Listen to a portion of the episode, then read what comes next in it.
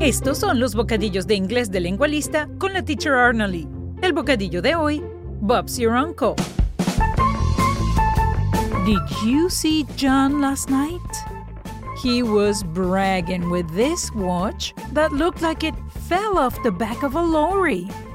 When his wife did the cat's R's at the restaurant, and on top of that, he had to do the runner. That's what happens when you are all talk and no trousers. And if you pardon my French, he will return to a restaurant with us when pigs fly. Someone with a one track mind like him always shows more holes than a Swiss cheese in their stories. So that's what happened, and Bob's your uncle. ¿Entendiste? Bueno, te lo traduzco a continuación. ¿Viste a Juan anoche?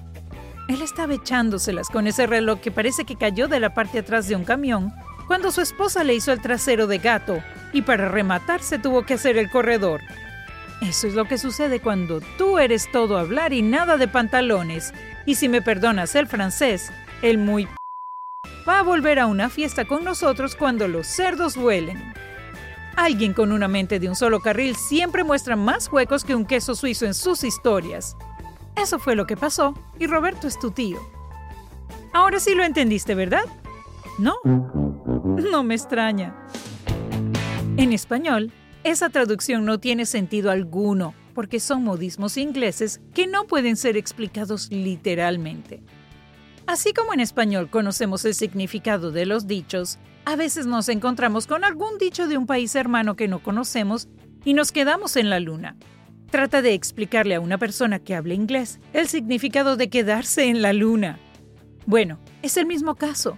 Es por eso que hoy te traemos otro bocadillo de dichos de inglés. Entonces, comencemos. Fall off the back of a lorry or a truck. Caer de la parte atrás de un camión. Este dicho se utiliza para hablar de algo que parece robado, ya sea porque es muy caro o porque la persona no tiene los medios para comprarlo. En nuestro segmento, John debe haber tenido un Rolex o un reloj por el estilo puesto y estaba mostrándolo. Do the cat's R's. Hacer el trasero del gato. ¿Sabes lo que significa R's en inglés?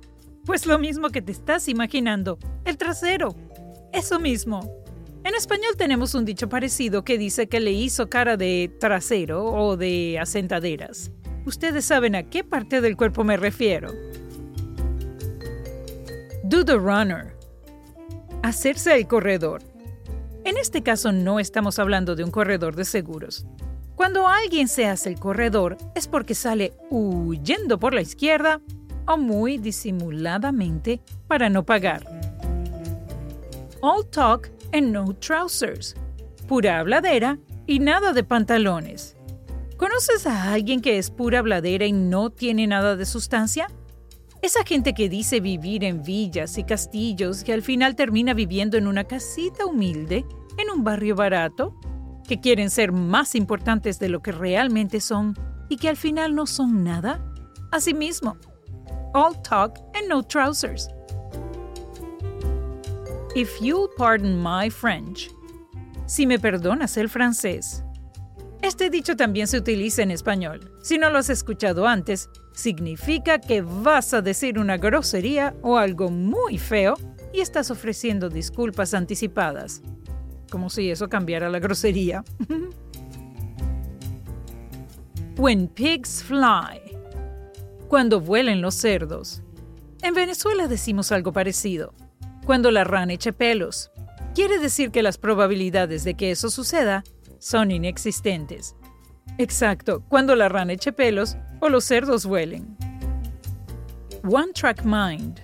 Mente de un carril. Una mente de un carril es una mente cuadrada, que solo piensa en una sola cosa y no tiene capacidad para pensar en nada más. Por ejemplo, alguien que piensa en comida todo el tiempo y todo lo que hace lo hace en función de eso. More holes than a Swiss cheese. Más huecos que un queso suizo. Una historia que tiene más huecos que un queso suizo le falta fundamento.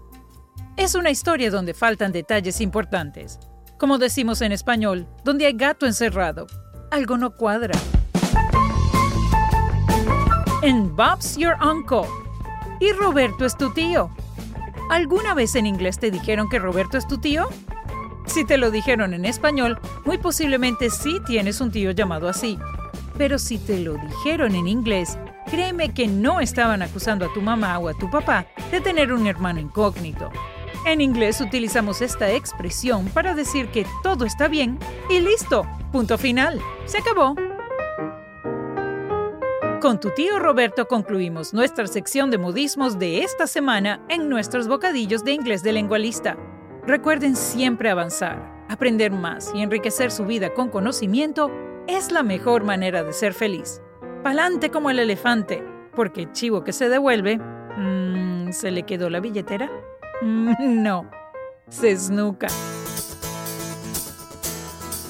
En Lengualista sabemos que para hablar un idioma hace falta conocer no solo el vocabulario, sino también las costumbres, los modismos, las expresiones idiomáticas y todo aquello que lo enriquece. Es por eso que nuestro aprendizaje está basado en la conversación. Nuestras clases son completamente en inglés. Utilizamos artículos de actualidad, videos, fotos y todos los recursos tecnológicos disponibles para hacer el aprendizaje entretenido y divertido. Comunícate con nosotros para obtener una clase de prueba gratis y para que experimentes nuestro método.